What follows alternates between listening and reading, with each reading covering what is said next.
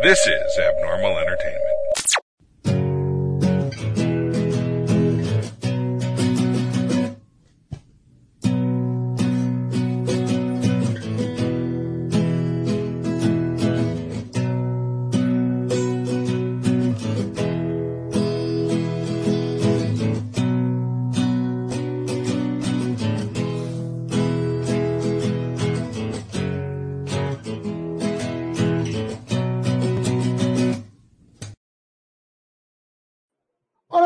Tardes. Mi nombre es Daniel G. Garza. Bienvenidos a Put Together Conversation en español. Eh, muy buenas tardes. Eh, poco hemos hecho entrevistas en español, eh, tenemos tiempo de no hacerlas, pero los quiero invitar. Si tú tienes, estás en tu casa y te gustaría ser parte del programa, comunícate. Queremos hacer más programas latinos aquí en la compañía, así que comuníquese con nosotros. Esta tarde eh, tengo un invitado muy especial. Quiero primero leerles su, biografía un poquito para que sepan un poco de él antes de que empiece eh, la conversación. Déjame porque cuando uno trabaja solo todos los botones tienes que oprimir. Arturo Hernández Fuentes es un escritor de Monterrey, Nuevo León. Ha colaborado y publicado desde el 2010 2007 con revistas y periódicos de México, Colombia, Argentina, España y Rumania. Desde el año 2011 forma parte del equipo de la revista literaria europea Horizonte Literario Contemporáneo como colaborador externo honorario en México. En marzo de 2017 sería incluido en el diccionario de escritores de la revista. Sus columnas de opinión y parte de su trabajo literario han sido traducidos a varios idiomas, entre ellos rumano, francés, inglés y coreano. Es integrante del colectivo NAG desde junio del 2019. Ha escrito los libros 17, Los últimos recuerdos de una vida pasada, Aurora, la chica que le disparó al sol, y Estación Kimura, y ha sido incluido en las antologías Fatidio 13, Antología Poética décimo aniversario y Antología del Primer Encuentro Internacional de Poetas y Escritores, Grito de Mujer Monterrey, Biblioteca de las Grandes Naciones y en los lazos de, perdón, en los lazos de palabra. Actualmente se encuentra trabajando en Aurora y en Bajo Fuego, en donde comparte su podcast desde la sesión, entrevistas y especiales de su trabajo literario. Quiero presentarles eh, a, a un nuevo amigo aquí del programa, al señor Arturo Hernández Puentes. Arturo, buenas tardes, ¿cómo estás? Buenas tardes, Daniel. Pues un gustazo estar aquí en tu programa. Antes que nada, pues un saludo a, a los podescuchas o los radioescuchas que nos siguen, pues bueno, más allá de las fronteras de México, ahora en español, como bien dices, un gusto estar aquí. Gracias, gracias. Para la gente que nos está viendo, eh, si lo están escuchando por primera vez en una de las sesiones de podcast, eh, quiero recordarles que el programa se transmite en vivo los sábados a las 12 y 5 eh, tiempo del Pacífico por Facebook, eh, YouTube y Twitter, así que lo pueden encontrar. Así que si nos estás viendo ahorita en alguna de las sesiones en vivo, saludos. Acuérdense que pueden ser parte de la conversación, así que únanse a la conversación, entren a, los, a la conversación, escriban su pregunta, su comentario, y yo la voy a llegar aquí a Arturo para que eh, comentemos o comentemos o platiquemos o contestemos las preguntas este, con gusto. Eh, yo quiero primero preguntarles, eh, explicarles, yo conocí a Arturo, Arturo, nos conocimos por medio de las páginas de, ay, ya se me fue la onda, Eh, De StreamYard, ¿no? de StreamYard, ah, sí, cierto, ¿verdad? En, el- en la página de Facebook de StreamYard. Para los que no están, este, no conocen el, sistema que es StreamYard, es la que estamos ahorita usando. Eh, en Facebook hay una página especial para toda la gente que utiliza el sistema para poder platicar y comentar y hacer preguntas. Entonces, yo hice un comentario, y creo que tú hiciste un comentario, y, y los dos en español, y dije yo, ah, aquí me, aquí me agarro. Y fui te seguí a tu página y vi que eras de Monterrey, o sea, saludos a la raza de Monterrey, este, y dije, este chavo yo lo quiero en el programa. Y luego ya, pues nos hicimos amistad, lo conectamos, y pues aquí estás, ¿verdad? Sí, no, pues es un gusto, digo, entre, digo, yo comprendo, comprendo que estás en, en Estados Unidos y pues de repente en esas aplicaciones que nos ayudan bastante para difundir nuestro trabajo, eh, se dan esas casualidades, ¿no? De que de repente, creo que puse yo saludos desde México, eh, buena, muy buena aplicación. Entonces creo que tú ahí, este, contestaste porque estábamos hablando de los podcasts, ¿no? Estaban diciendo de que quién, quién tiene podcast. Y bueno, dijimos, bueno, yo desde México, bueno, en, mi caso desde, desde Monterrey, pues eh, manejo este, este podcast y esta aplicación, entonces ya ahí contestaste, pues bueno, creo que hicimos buena conexión y yo también estuve viendo tu, tu material que me acabo de aventar, te digo que antes de entrar al aire, el número 300, para llegar a 300, pues digo, felicidades antes que, antes que nada. Me quedan todavía eh, 290 y tantos por escucharlos todos y seguro los voy a escuchar. Están muy interesantes. Gracias, sí, para la gente que nos está viendo, eh, por lo regular, como les digo, los sábados tengo dos programas, uno en la mañana a las 12 y otro a las 5, pero hoy tuve que hacer un programa este, en especial con mi productor a, las 2 de la tarde y los pueden encontrar todos aquí en YouTube o en Facebook. Eh, pero hoy cumplí eh, 300 episodios. Este, este es el principio, este es 301. Eh, así que muchas gracias por ser el, primer invitado de la nueva. La... Los próximos 100, espero que Dios me dé vida para eso. Vas a ver que sí. Eh, y mañana, no, el lunes, hoy es sábado, el lunes 25 cumplo nueve años con mi programa. No, pues doble festejo y, y qué bueno, ¿no? Llegar a, a, a tocar tantas vidas. Eh, digo, es lo que nos sorprende en este ámbito de las letras y en este caso de transmitir. Creo que lo importante es, es eso.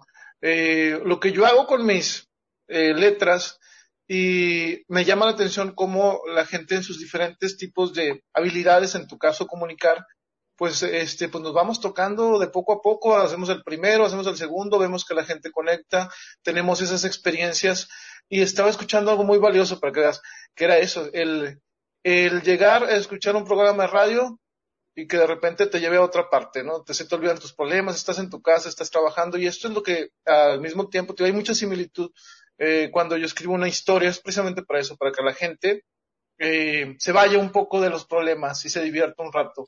A veces este, causas emoción.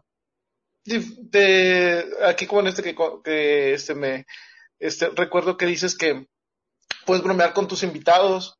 Este, de repente llega ese momento en el que dicen algo muy interesante. Estaba viendo, ¿sabes cuál estaba viendo aquí ya como fan? Estaba viendo el del muchacho que, de los tacos, eh, que tenía Ah, el sí, güero. sí. Se- creo que- Y Se- bueno, Sergio Checo, eh, sí, sí.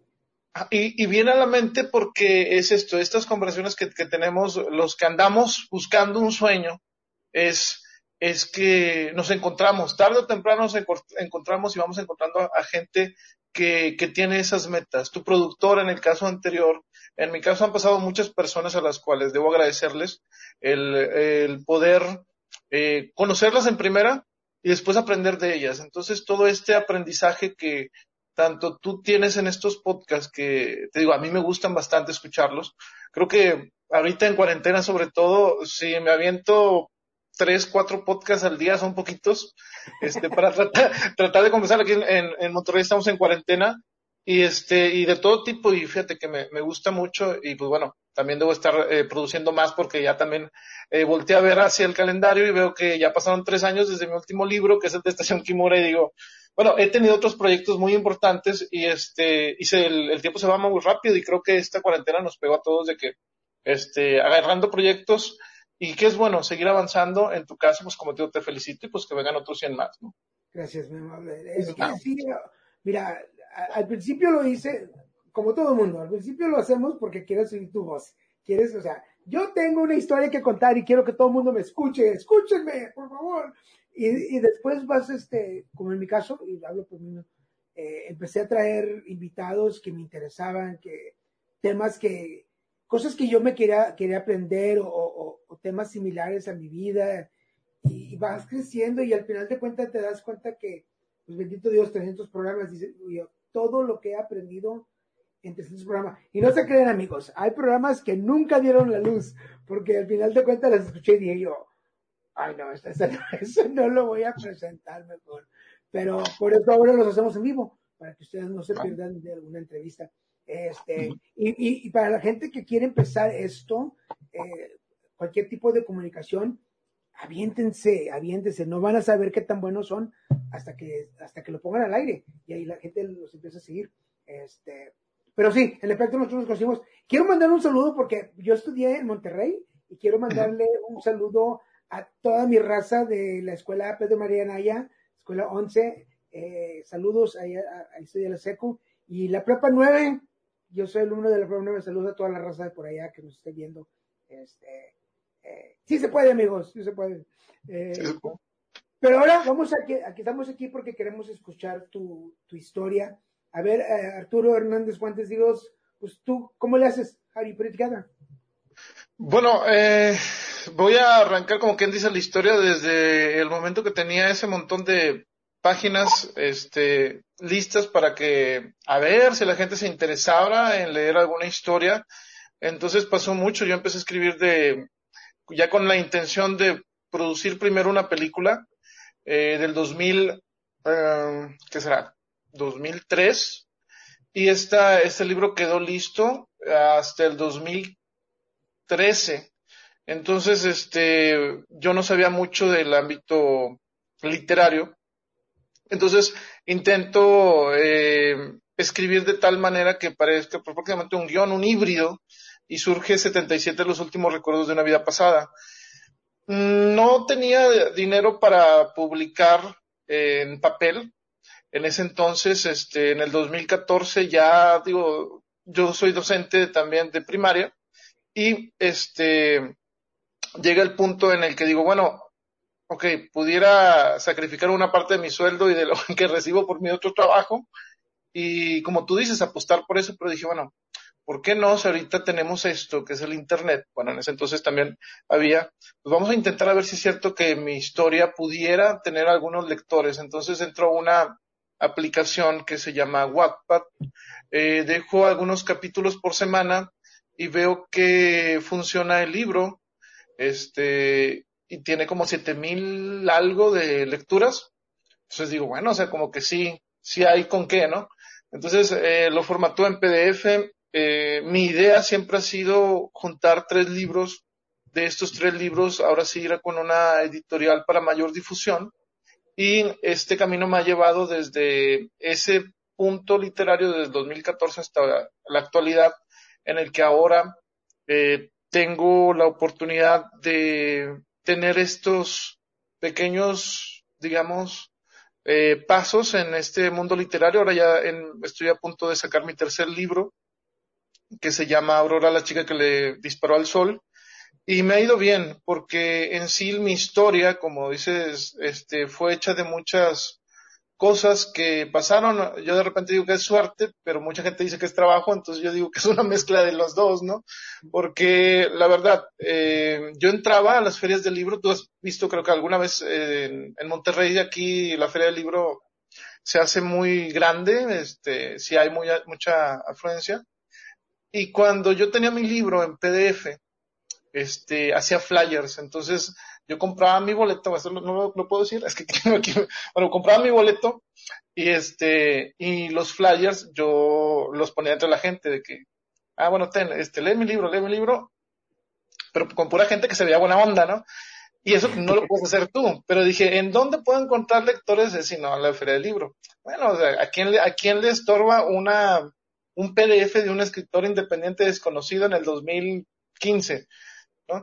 Y bueno, este, curiosamente creció mi página y pues de ahí encontré un, como un colectivo que se llama De Carne Verso, al cual les llamo, les mando un saludo, este, en el que yo llegué, leí algunos dos fragmentos de mi primer libro y Alfredo Cisneros me dio la mano y me, este, me metió en su colectivo. Yo no sabía nada de poesía, incluso ahora no digo que sepa tampoco, pero este, eh, te lo pongo así, Daniel. En México, bueno, en Monterrey se hacen, me imagino también en Estados Unidos, se hacen meses de lecturas.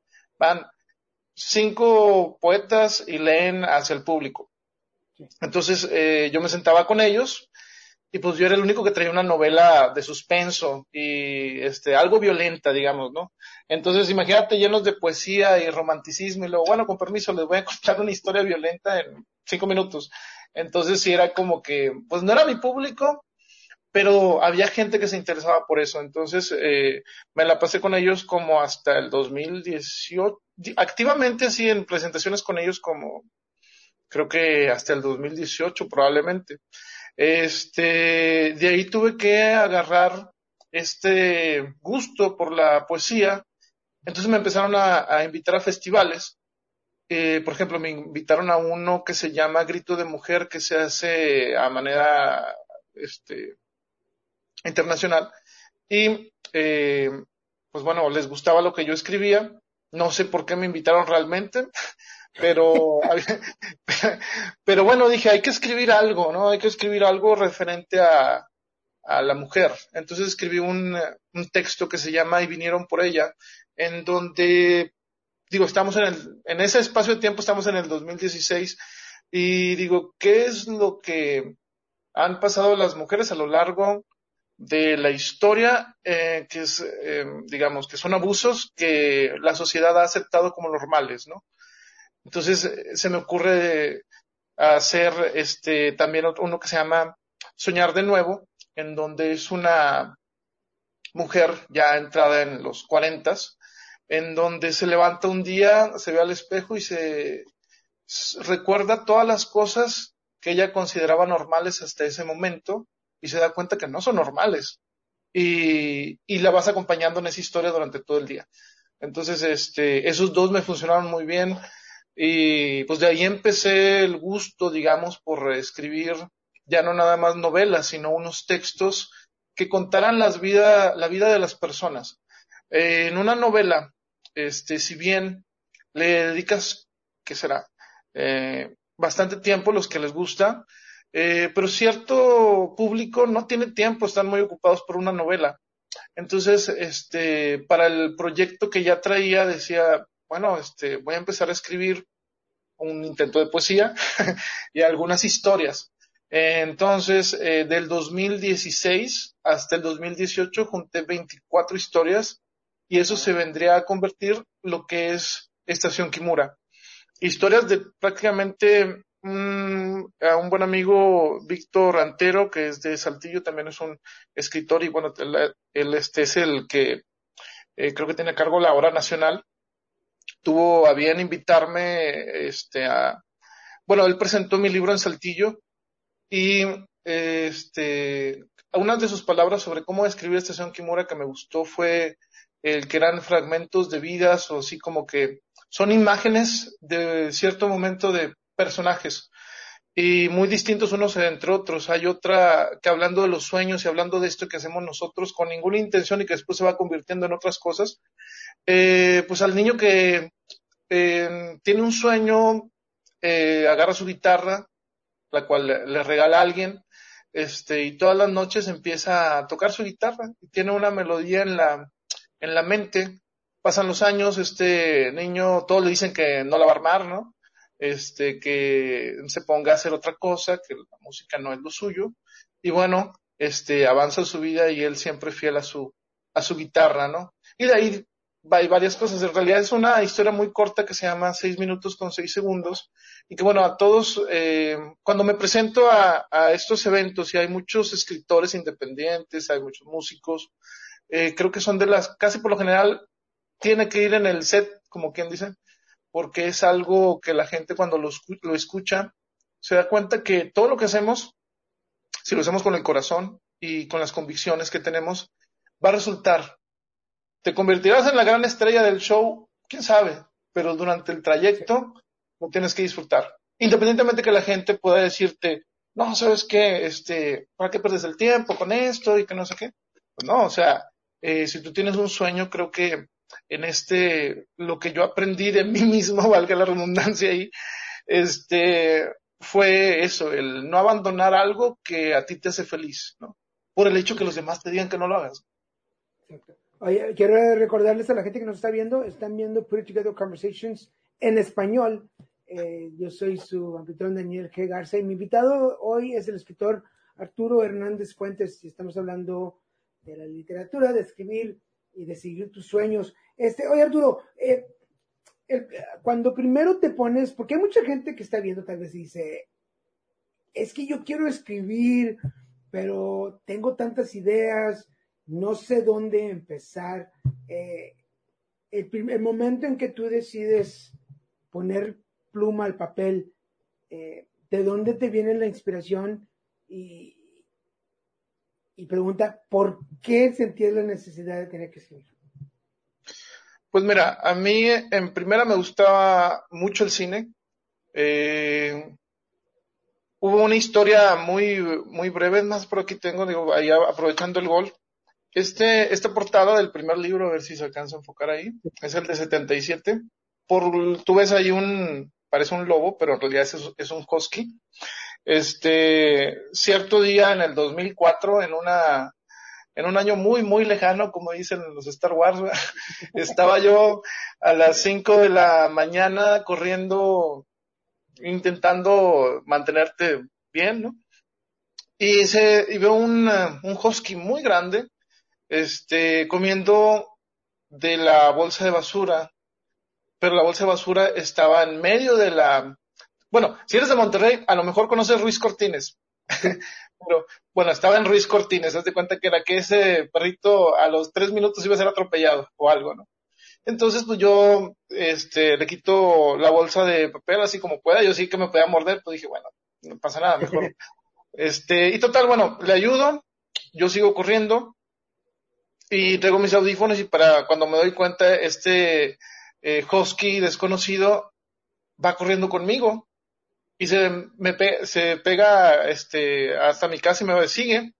Y yo ah pues es que a mí en primera no me gustan los perros.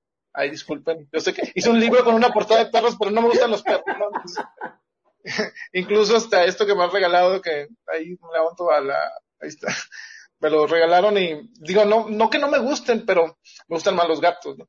entonces este voy con mi mamá mi mamá sale y le digo y me dice y ese perro que le digo, pues es que me lo encontré, ¿no? Estaba ahí en la, y pues como era husky, ¿no? Mi mamá dijo, ay, qué bonito, donde apenas se le, se le acercó, le gruñó así como que si, si la quisiera comer de una mordida, ¿no?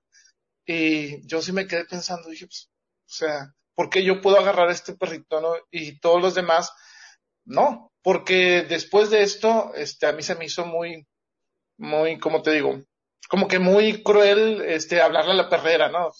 Pasó un carretonero, se lo intentamos regalar, el carretonero la pena lo va a agarrar, estaba bien emocionado y cuando empieza a hacer el mismo gruñido, no, dice, no, este perro es bravo, lo dejamos ir.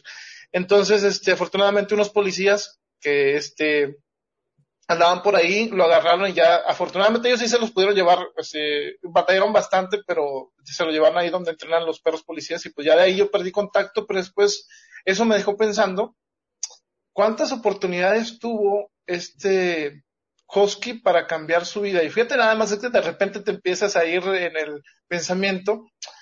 Y en ese entonces eh, estaba yo escribiendo en inglés para mejorarlo, cosa cual no resultó tanto últimamente con la pronunciación.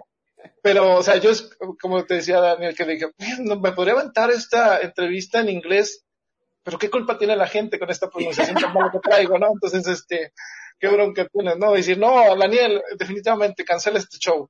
Entonces, este, dije, bueno, en español, ya cuando practico un poco más la pronunciación, pues va. En ese entonces, este, yo escribía un tipo diario en inglés porque estaba desarrollando esta habilidad en escritura. Entonces decía, first I have to, todo, todo el show. Entonces cuando me estoy, me, todavía me acuerdo de ese momento, estoy escribiendo lo que había pasado con ese perro dije, Ah, pues como que esto suena como una buena historia, ¿no? Y qué tal si añadimos otro personaje y otro personaje y entonces se fue armando lo que se convirtió en esto, ¿no? Y prácticamente lo que te acabo de contar aparece en el primer capítulo. Claro que es un personaje y me acuerdo cuando cuando lo intentaba de que, oye, Leon, a ver qué tal te parece. Y me dice, ¿eres tú? Y le digo, no, no soy yo, ahí salen mafiosos y salen otras cosas, ¿cómo voy a ser yo? Si fuera yo no te lo enseñaría, ¿no? Entonces, este, este, eh, se hace una cierta confusión y digo, bueno, ¿por qué no lo hago como una película? Y ahí empecé a, a, este, a escribir. En primera, como tú dices, fue el hecho de que me estaba gustando, este, y dije, bueno, a mí me gusta mucho el cine, me gustan mucho la, también los libros me gustan bastante, los de Michael Palmer, no sé, es probablemente por ahí, este, Richard Gisub y todos estos, siempre los menciono porque son gente que al menos a mí me inspiró, y yo iba emocionado en el Ruta 23 leyendo mi, eh, mis este, bestsellers de Benavides, ¿no? Ahí disculpen los goles, pero bueno. Entonces me cuenta que dije, ¿por qué yo no podría hacer eso, no? Y por qué este libro o esta historia que se me está ocurriendo, ¿por qué no puedo sacarla yo también? Digo, no está mala, tampoco, o sea, está, está buena. Digo, no, no le pide nada a los eh, Juegos del Hambre, aunque no es ni siquiera el género, pero bueno, este, y bueno, de ahí nació. Y te digo, fue mm, creciendo esta, digamos, fui puliendo la habilidad que tengo para escribir y lo que yo puedo recomendarles a los que, a los que están en este momento escuchándonos o viéndonos que tengan la intención de escribir, lo primero, lo primero de todo lo que, lo que debes de hacer es que te guste lo que estás escribiendo. Lo segundo, que es muy importante, es que si vas a hacer una historia, la termines. No importa si está mal escrita, no importa si este el poema este quizá no es tan bueno, pero termínalo. Siempre todo lo que lo que hagas en la literatura termínalo, porque eh, a veces digo, bueno, ahí disculpen si me escuchan, hay gente que se me acerca y me dice, oye, este, quiero hacer una historia, ok, este, quieres hacer una historia, yo te ayudo, eh, pero la vas a hacer o, o ya la tienes. Dice, no, este, la quiero hacer, ok, bueno, pero no sé de qué se va a tratar. Tú dices, eh, o sea, si tú vas a hacer una historia, tienes que saber exactamente de qué se va a tratar. Yo te puedo ayudar en ciertas cosas, pero yo no te puedo dar una historia, eh, porque ya estaríamos contando nuestra historia y no la historia que tú quieres contar. Y eso a la larga te va a crear dos problemas. Uno, que a lo mejor tu historia que ibas a contar es mejor que la que yo te puedo ayudar y tú no te tuviste confianza. Y la segunda es que el día que yo no esté y no te pueda ayudar, pues no vas a poder hacer lo que la gente quisiera leer. Entonces, hasta cierto punto, nosotros los escritores que ya llevamos algunos libros, te podemos asesorar, podemos revisar, pero una historia que ya esté completa. Otra cosa, en los diálogos, eh, hubo una, bueno, aquí, aquí voy a confesar algo que casi nunca había dicho en, en, en alguna entrevista, que este, una persona me dijo, ayúdame con los diálogos, ok. Fui y no tenía ningún diálogo. Y yo, ¿cuáles diálogos? Eh, bueno, no, es que apenas vamos a escribir. Y yo, ah, o sea, te ayudo, pero ayúdame a mí, a ti, a mí para ayudarte, ¿no? Debes de tener algo. Yo siempre estoy en la mejor disposición de ayudar a mis compañeros y son muy talentosos, créeme. Hay cosas que nosotros vamos aprendiendo eh, a lo largo del camino y hay unas por aprender que, este, que yo desconozco. Entonces, este, la vida es muy variable. Por ejemplo, tú ahorita sabes cómo organizar tu guion de podcast, sabes cómo, sabes ciertos, ciertas cosas que te hacen que la emisión funcione, que tú tienes un estilo. Entonces, eso es lo que les, les pido a los que van entrando. Eh, creen su estilo y después traten de mejorarlo con las opiniones de los demás, ¿no? Sí, claro. Eso es hablábamos, hablábamos inclusive en el programa anterior de los cuando yo empecé, si escuchan mi primer programa, pueden escucharlo, está, o sea, para nada lo que estaba, o sea, para nada. Eh, era un, nomás era un montón de palabras. Claro que yo tenía práctica hablar delante de la gente, pero es simplemente un montón de ideas que estaban pegadas juntas con, por el programa, no venían a nada pero con, con, el tiempo vamos aprendiendo. Y también yo, yo para escribir un libro tengo desde el principio de, de, de marzo escribiendo un libro para niños de 15 páginas, de 15 páginas, y no lo puedo terminar porque no, no, lo encuentro. Pero es que el que el que tiene esa pasión, yo digo, tiene esa pasión. Este, uno, uno que no, mejor habla, no escribo, porque yo mejor para, el para el labio estoy ahí. Eh, déjame, antes de que vamos a la media hora, eh, para la gente que nos está viendo, mi nombre es Daniel G. Garza y están viendo Put It Together Conversations en español. Mi invitado de hoy es el escritor Arturo Hernández Fuentes. Estamos hablando de, la inspiración que nos motiva y, eh, para escribir un libro. Eh, ¿Te has aventado o quieres aventarte a escribir en, en, o sea, tú escribir el libro en inglés y no que sea traducido? Lo he pensado mucho porque eh, las, las, traducciones eh, creo que le quitan cierto, cierto mensaje original. O sea, eh, no puedes traducir ciertas cosas. Eh, una de las decisiones creo que más importantes que, que hice al momento de escribir todo esto es crear un mundo. Por ejemplo, Mm, en la ciudad que se desarrolla la historia no existe, pero es todas partes. Eh, para explicarme esto lo traté de hacer universal para que no haya ciertos modismos que se pierdan a la hora de traducir, porque yo pensando ya en un futuro, pues era de que, ok, esta historia no le va a llegar a una persona que yo diga, y entonces decidí este, acampar en el Cerro de la Silla porque tenía ganas de alejarme del ruido de la ciudad. Entonces decir, ok, los de Monterrey van a saltar de, bueno, no tampoco, van a, van a decir, bueno, yo conozco el Cerro de la Silla, sé cómo es. Pero una persona en Perú va a decir, ¿el Cerro de la qué? o sea, como que no va, como que no va a llamar la atención. Entonces lo que yo hice fue, ok, puedes en la historia existe los italianos, Estados Unidos, existe Japón, pero crear cosas nuevas que no existan. Eh, hay un museo que se llama el Museo Cartrix dentro de, la historia de 77 que uno va, va creando. Eh, y tú dices, bueno, ¿cómo poder, este, en la pregunta original que me dijiste, ¿cómo poder, este, que no se pierda la, lo que uno quiere escribir en la, eh, cuando lo traduzcan a, más idiomas, pues es eh, muy sencillo. Piénsalo como si te, o sea, rompe esa barrera del lenguaje que te hace que una historia se quede solamente en un lugar del mundo. Trátala de expander. Es complicado, este, y yo creo que cuando escriba en inglés, que sí quiero escribir en inglés, eh, voy a cambiar probablemente mi estilo, porque este estilo que yo tengo no creo que vaya a, a ser el mismo a la hora de usar, eh, como te digo, hay una, una creo que es lo, el slang, creo que es. aquí hay muchos, hay muchos modismos que yo no uso en, en, eh, en español a la hora de escribir, pero conozco y sé que esos te llevan mucho, eh, en, sobre todo en, en, Estados Unidos, pues este, las novelas están llenas de ellos. Entonces yo tengo que adaptarme a un idioma para que mis historias este, funcionen entonces yo lo puedo hacer y sí quiero hacerlo, como te digo, pero traducir esto, eh, creo que a la hora de que alguien lo, y, lo han, y lo han hecho, fíjate, lo han hecho, ahora que lo mencionas, lo han hecho, el de 77 se tradujo en, en inglés, creo, creo que en inglés, o cierta parte, no todo, en rumano y hasta en coreano. O sea que sí le fue bien.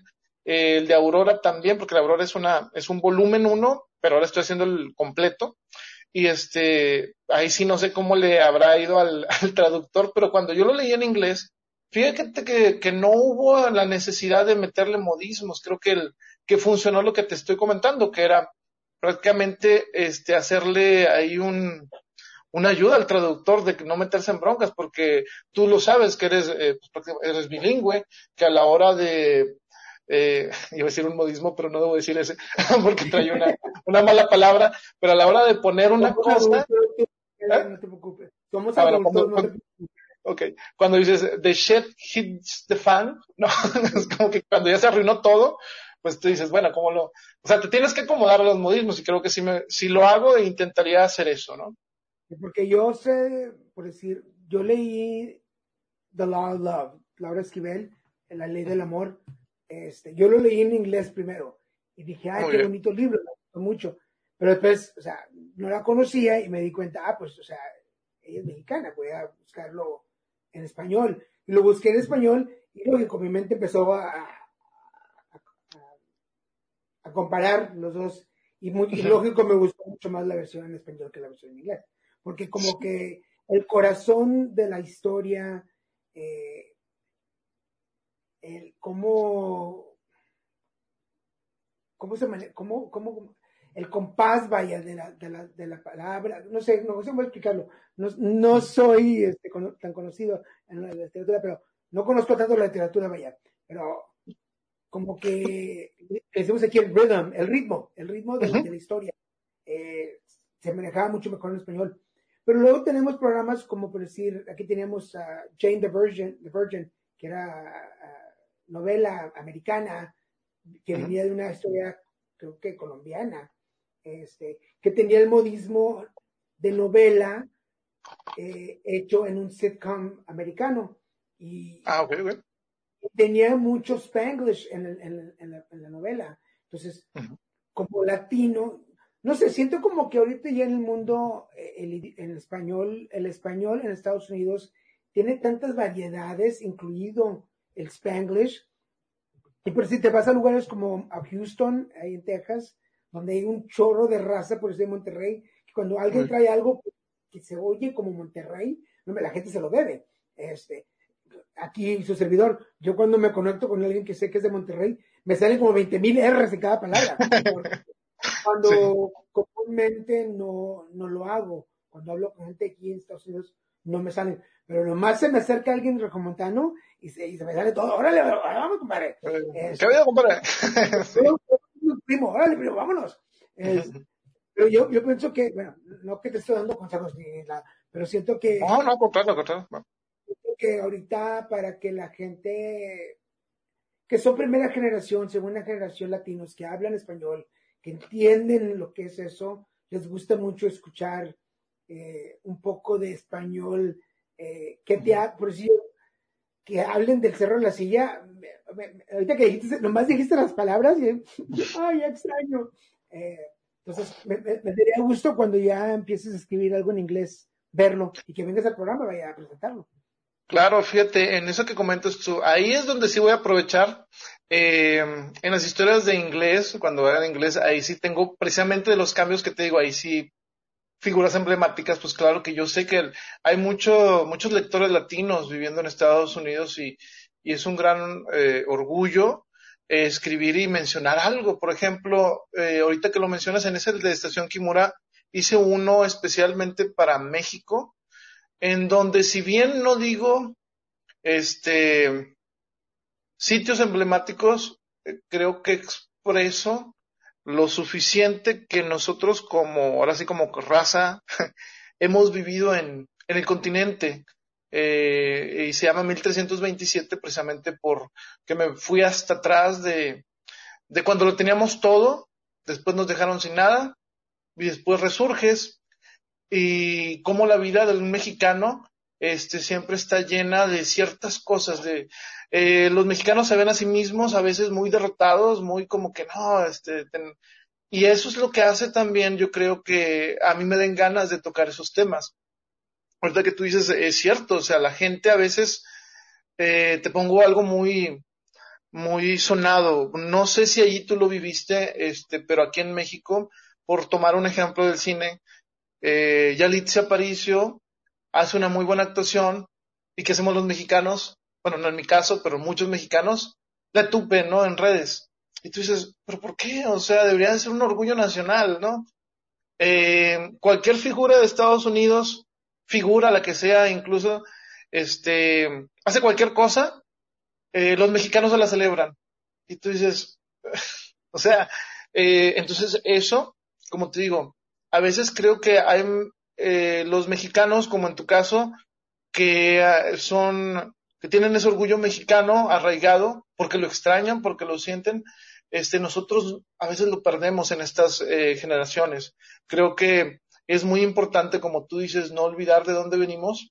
Eh, digo en otras palabras, pero lo sé, o sea, este, y ahora en, en el campo de la literatura es determinante poder escribir algo sobre eso. Y cuando me toque escribir en inglés, ahí es donde creo que se me va a salir lo, ahora sí que lo mexicano, ¿no? Entonces, este, usando el spanglish porque eh, tiene que haber un personaje mexicano en mis historias. Entonces, este, es, es determinante, ¿no? Y ahora... Eh, este, pero fíjate que sí, que, bueno, en lo personal, por decir en, en mi carrera, eh, mi nombre, pues mi nombre es Daniel, mi nombre completo es Daniel Genovego Garza Acevedo, que aquí en, Estados Unidos pues, son muchos nombres, no, no caben en la identificación, en la licencia. Pero eh, cuando me uní al sindicato de actores aquí en Estados Unidos, eh, para mi nombre Daniel G. Garza, que siendo mi nombre profesional, G es porque no veo mi abuelo, lo íbamos a cambiar, lo íbamos a quitar y ponerlo, dije, no, o sea, es, es, mi raíz, o sea, yo soy de Monterrey, o sea, es más, hoy tuve que, tuve que buscar mi camisa de Monterrey para ponérmela. Eh, cuando yo me presento en lugares, eh, siempre, aunque diga mi nombre ante año Garza, siempre digo Garza, lo digo en español, para que la gente sepa que, o sea, oye, yo soy, yo soy mexicano. Soy ciudadano americano ahora, pero o sea, el corazón viene desde allá. Y creo que cuando viene a ser la literatura, cuando hay películas, este, canciones, eh, a los que estamos de este lado, que, que, que, tenemos tiempo de no ir a México, lo oyes y lo quieres, este, lo quieres compartir con todo el mundo, quieres compartirlo. Oye, ya escuchas esta canción. Oye, ya leíste este libro. Oye, ya, porque mira, viene esto. Entonces, este, sí, o sea, como, como fan de la literatura, como fan de la música, eh, es que, que tenga tu, que tenga el sabor mexicano para que la gente eh, lo aprecie. Y creo que estamos entrando en un momento, toco madera, estamos entrando en un momento en, este país, en Estados Unidos, donde se van a abrir mucho las puertas a la diversidad, donde mucha gente que antes no podía usar su voz va a tener eh, las puertas abiertas para hacerlo. Y creo que para, para la gente, no, para, no nada más a ti, pero para la gente que nos está viendo, que digan, es que ¿dónde? Aquí, aquí, o sea, estás, es, estamos 2021, es el momento para que la voz latina eh, tenga su lugar en la, mesa grande que es Estados Unidos. Así que los invito a eso. Eh, estamos a 40 minutos de terminar el programa. Eh, mi nombre es Daniel G. Garza, este es el programa Together Conversations. Mi invitado hoy es el escritor Arturo Hernández Fuertes y estamos hablando de inspiraciones, de escribir. Este, a estas horas más o menos es cuando invito a mi invitado a que nos cuente cuáles son sus palabras sabias que quiera compartir con nuestros este, radioescuchas o que nos estén viendo en las redes. Así que, Arturo, ¿qué palabras sabias puedes compartir con la gente? Bueno, eh, dirigidas para ahora sí que los que los que vienen, eh, digamos que atrás de mí o que a lo mejor no han soltado eso es perder el miedo. Perder el miedo es importante porque el miedo a lo que piensan los demás, lo único que va a hacer es que tus sueños permanezcan guardados y quién sabe si, si algún día los saques de ahí. Un sueño eh, que pudieran todos tener es querer hacer lo que les gusta. Y el problema con ese sueño es que el único que no se lo permite, pues son ustedes. Entonces, eh, atrévanse. Lo único que sí les puedo comentar es que estar conscientes, ese sueño puede funcionar o no puede funcionar, pero nunca vas a saberlo si no lo intentas. Entonces, este, tener bien, eh, una cosa, te digo, volviendo al, al, eh, no me quiero copiar las palabras, pero es cierto lo que decía, eh, se me va el nombre de, de que tiene el güero, ¿verdad? Era eh, saber hacia dónde vas a ir. Y eso conectó, dije, y viendo, viendo que tienes esta sección, dije, eso es lo que yo decir, o sea, así no, no, no, estoy acusando de que me lo haya ganado o que me lo haya copiado ahí, pero es cierto, o sea, es muy, es muy, es muy cierto el saber hacia dónde vas. Yo, como te digo, sabía, ok, en mi mente tengo una historia, ya vi que les gusta, ahora lo que el siguiente paso es vender esa historia. ¿Qué voy a hacer? Voy a irme con una editorial a que me cobre a mí por publicar y este y que a lo mejor enlate mi libro y que nada más los no, entonces este que dije, bueno, como me vaya, no voy a llorar porque lo voy a intentar. entonces, véndelo en PDF, eh, ábrete camino, eh, sigue a todas las personas sin molestarlos, ¿verdad? Nada más, este, sigue a todas las personas de las que les puedes aprender algo, eh, únete a la gente que va más arriba que tú y no tengas miedo de estar a su nivel. Eh, ¿Por qué? Porque a lo mejor, eh, digo, han gastado mucho tiempo. En México sobre todo se da eso, de que llegas hasta cierto punto y hasta ahí dices, no, aquí estoy muy a gusto. Entonces salir de lo que a ti tú dices, yo ya llegué hasta aquí, no intenta. A lo mejor no te va, no te va a dar para avanzar más, pero no te quedes en la comodidad de que, ah, bueno, ya hice esto, ya con esto yo estoy contento. Eh, porque te voy a contar una, una anécdota rápido que va dentro de las historias sabias, podría decir. Es eh, en, cierta reunión, eh, yo estaba, digamos, 2017 probablemente, eh, no tenía idea, eh, me estaba dando una muy eh, como te digo, se me estaba abriendo los ojos de otra manera en el saber que el ambiente literario, sobre todo en Monterrey, pues eh, hay muchas, eh, no puedo decir envidias, pero puedo comentar que hay cosas que quizá no deberían de ser parte de un ambiente cultural. Entonces yo estaba sentado en una cena y me preguntan, oye, y tú, este, ya publicaste y no sé qué yo, eh, pues sí, con, he publicado de manera independiente. Y como que eso, así como que, ah, ok. Entonces tú no eres del gremio, ¿no? Y yo, eh, pues no, no soy del gremio. Y yo, este, pensé en ese entonces, digo, pues tampoco quiero serlo, yo lo que quiero hacer es escribir. entonces, este, pasan los años y se me queda, me queda grabado eso de decir, oye, pues yo no soy del gremio, pero por cierto, aquí no dije nada de lo que había hecho como periodista independiente también, pues ya tenía una cierta carrera y como en el 2019, este, apliqué al gremio, pero digo, hablamos de como dos años después de eso, y dije, ok, si me acepta el gremio, excelente, y si no, pues no pasa nada, pero tengo todo esto. Entonces, eh, mando, mandé toda mi, mi carrera, digamos, y ok, me aceptó el gremio. Entonces, ¿qué significa esto que quiero decirles? Que habrá personas que a lo mejor ven que ustedes tengan talento, probablemente. O a lo mejor habrá personas que ven que ustedes no tienen talento y te pueden decir, no, como que tú no perteneces a esta mesa y nunca vas a pertenecer. No, ustedes que, uno, que no sea la, la, eh, la meta pertenecer a esa mesa en que a lo mejor te están así como que haciendo para un lado, pero que sea tu meta el poder seguir avanzando independientemente de lo que te digan. Y eso lo metí en seis minutos con seis segundos, porque te todo aprendes de como, como, este, como escritor. Entonces esa historia que te quiero comentar es que a pesar de que la gente te pueda, llegues a un momento y tú estás muy contento con tu podcast, estás muy contento con lo que has estado haciendo, pero a veces no es eh, lo suficiente para ciertas personas que no te van a apoyar. No hagas caso a eso, tú sigue avanzando y créeme que te va a ir muy bien. Entonces, este, como digo, te digo, es, es cuestión de seguir avanzando en esto y que no te desanimen eh, nada de lo que te puedan decir. Y cuando tú veas que es suficiente tu trabajo para dar un brinco hacia otra parte, dalo. Lo único que puede pasar es que te puedas caer y no alcanzar, pero si la libras, pues no hubo problema, ¿no? Y bueno, esas son mis palabras, ¿sabes? el pajarito no sabe volar hasta que no se avienta del nido. Entonces, si no te avientas, no vas a volar.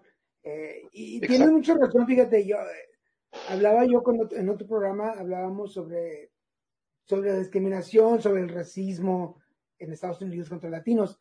Y nosotros venimos de Monterrey cuando yo tenía, apenas iba a cumplir tres años. Entonces oh. crecí aquí. Me regresé, me regresé a estudiar la escuela preparatoria, pero por siempre vivían mis papás aquí. Entonces ya de grande entrando a trabajar o a cualquier cosa que hacía, me dicen, es que nunca sufriste discriminación o racismo. Le digo, yo creo que sí, lo lógico, casi todo latino lo ha sufrido. la diferencia es que no lo acepté. Si tú, si alguien me discriminaba o alguien me hacía el peo o alguien no me quería dar lugar con esto en la mesa, yo no le hacía caso. O sea, yo compré mi boleto, yo aquí estoy, yo he hecho mi trabajo, yo aquí estoy. O sea, es que me invitaron, por eso estoy aquí. Entonces, el que tú no me quieras ver aquí, ese es tu problema tuyo, no mío. Yo, yo sigo, o sea, yo le voy a seguir mi camino. Entonces, me, me, río y me burlo de la situación. Ahora ya acabo de cumplir 50 años. Me, río porque digo, eso es lo que creo que, que, no, que, lo, que no me ha detenido. Inclusive programas como este, a veces la gente me decía, es que para qué haces en español, la gente no lo va a ver, no lo va a escuchar. Pues que soy latino, o sea, yo quiero hablar en español. Eh, o a veces voy a conferencias y lugares donde me ven, como dices tú, con cara de que tú, o sea, que ¿qué pedo aquí? Yo compré mi boleto, por eso estoy aquí. Y, y, si me hacen peor y si me lo hacen a mis espaldas, pues peor, si me lo hacen a mis espaldas, pues no te voy a ver, entonces no me, no me afecta en lo mínimo. Claro. No crean, o sea, no soy de hielo, a veces sí me calan las cosas porque tengo también mi corazoncito, pero mientras que no les hagas caso a la gente que te va a hacer de menos o te menosprecie, te cala menos, tú seguir para adelante, no te mortifiques. Este, acabo que ellos no, ellos no me pagan la renta, así que. sí, claro. Y, y es cierto. Me los compro yo solo. Eh, ¿Qué vas a decir, perdón? Ah, y es cierto lo que, lo que mencionas, en sí, eh, afortunadamente, por ejemplo, la, la, gente que te escucha, por ejemplo, a mí, en mí tienes un nuevo eh, escuchar, ¿no?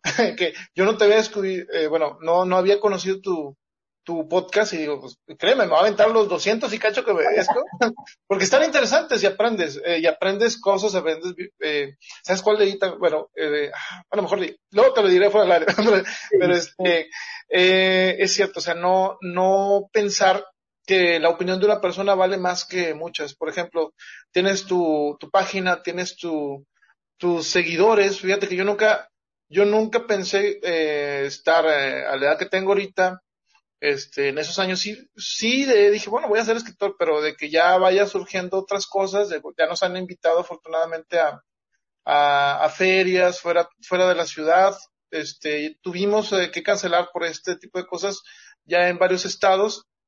Y bueno, la idea ahora es expandirse, es expandirse y ese entra por lo que tú comentabas hace, hace poco, del el escribir en inglés. Este, y, y que, que te pueda decir que tu carrera va a crecer eh, siempre y cuando tengas esa meta, esa meta y, y, tengas un carácter fuerte, porque en estos ambientes un carácter que no sea fuerte y que tome las balas, ¿verdad?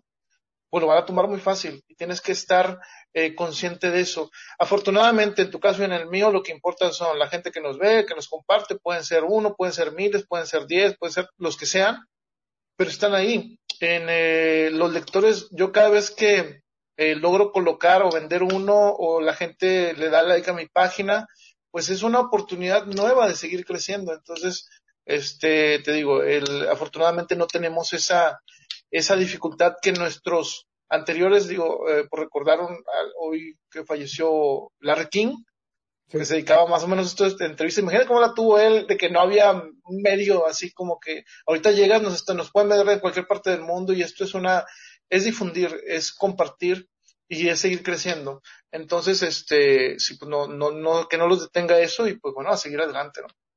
Pues inclusive Larry King es, es, una de las influencias en mi modo de, de hacer entrevistas. Siempre me ha gustado como él... El lado humano, ¿no?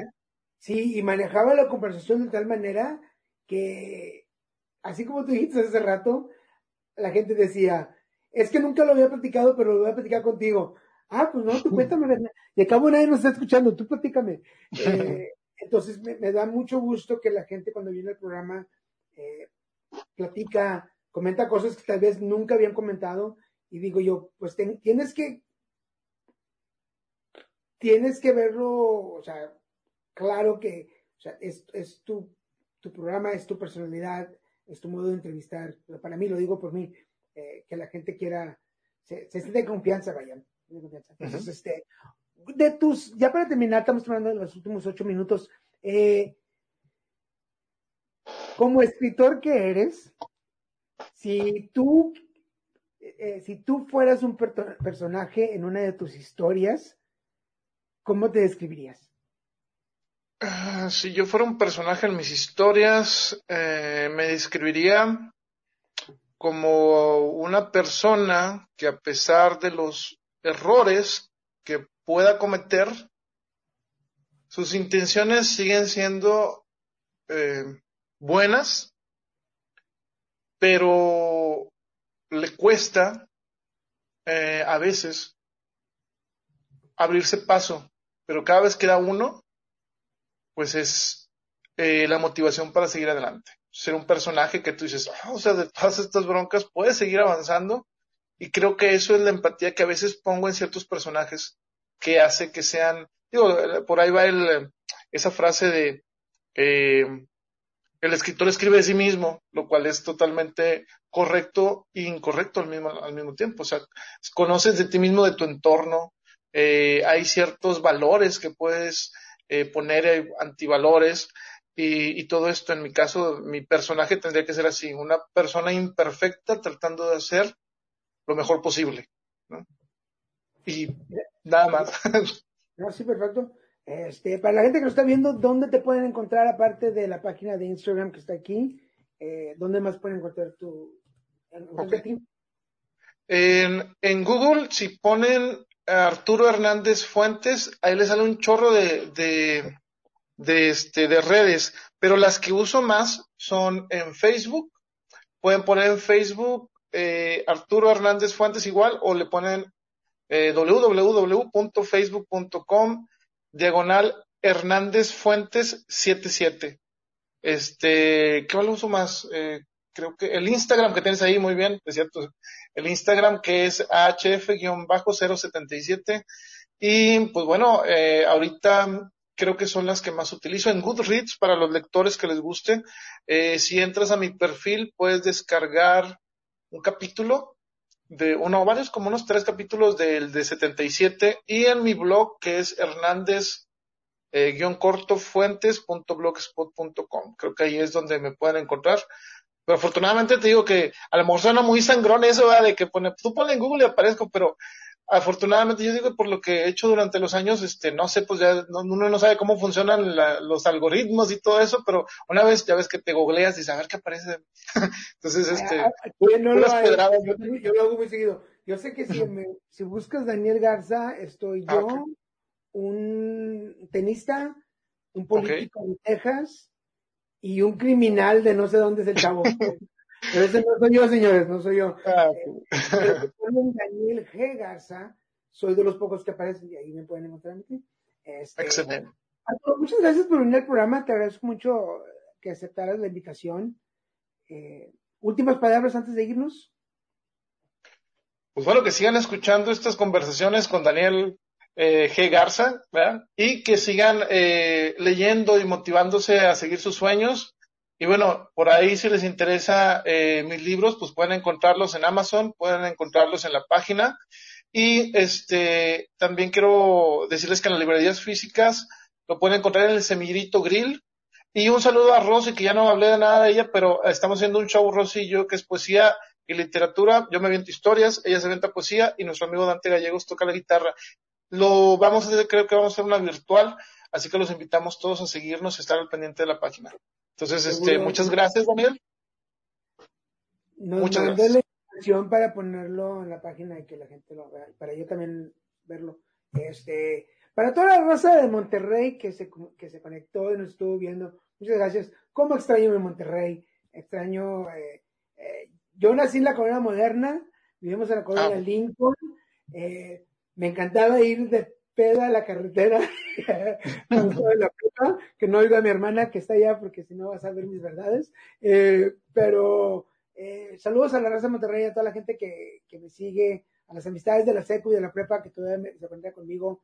Eh, ¿Cómo los extraño? Saludos a todos por allá de mi familia que vive en Monterrey y en Guadalupe y todos los barrios. Saludos a toda la gente. Este, pronto, si Dios quiere, nos vemos por allá. Eh, por lo pronto, quiero agradecerle a Arturo que estuvo con el programa hoy. Busquen sus libros. Vamos si son nuevos al programa, vamos a poner la descripción, ya sea en Facebook o en YouTube. Eh, pasen a la descripción y ahí van a ver todos los links para que puedan comunicarse, conectarse con él o encontrar sus libros. Si nos están siguiendo en Ludo Mexico Productions, tenemos programas toda la semana. En los miércoles tengo el Christian and Daniel Show con mi pareja. Eh, los viernes tengo el Card Divo o el Divo de las cartas haciendo lecturas de baraja, así comuníquense. Eh, y los sábados son dos programas de Put Together Conversations a las 12 y a las 5, así que con nuevos invitados en cada presentación. Eh, quiero agradecer a mi director, a Christopher Ramirez, por toda su ayuda, a mi productor Kevin Moyers, a mi manager, a José Reyes de Kubrick Management y a mi agent, a mi gerente eh, Jennifer Sims de RPM. oye, se me va la onda entre inglés y español. No estoy acostumbrado a hacerlo en español. Digo, ¿cómo se, cómo se dice? Este, Échale el spanglish, ¿no, bro? El spanglish. John, es que Poppy no me enseñó a hablar bien en español. Este, para todas las gracias por vernos. Aquí estamos, acuérdense, cada, cada sábado a las 12 y a las 5 pm, tiempo del Pacífico. Por lo pronto me despido. Gracias Arturo por estar en el programa. Y a todos ustedes, este, ¿tú cómo le haces? Nos luego. Hasta luego.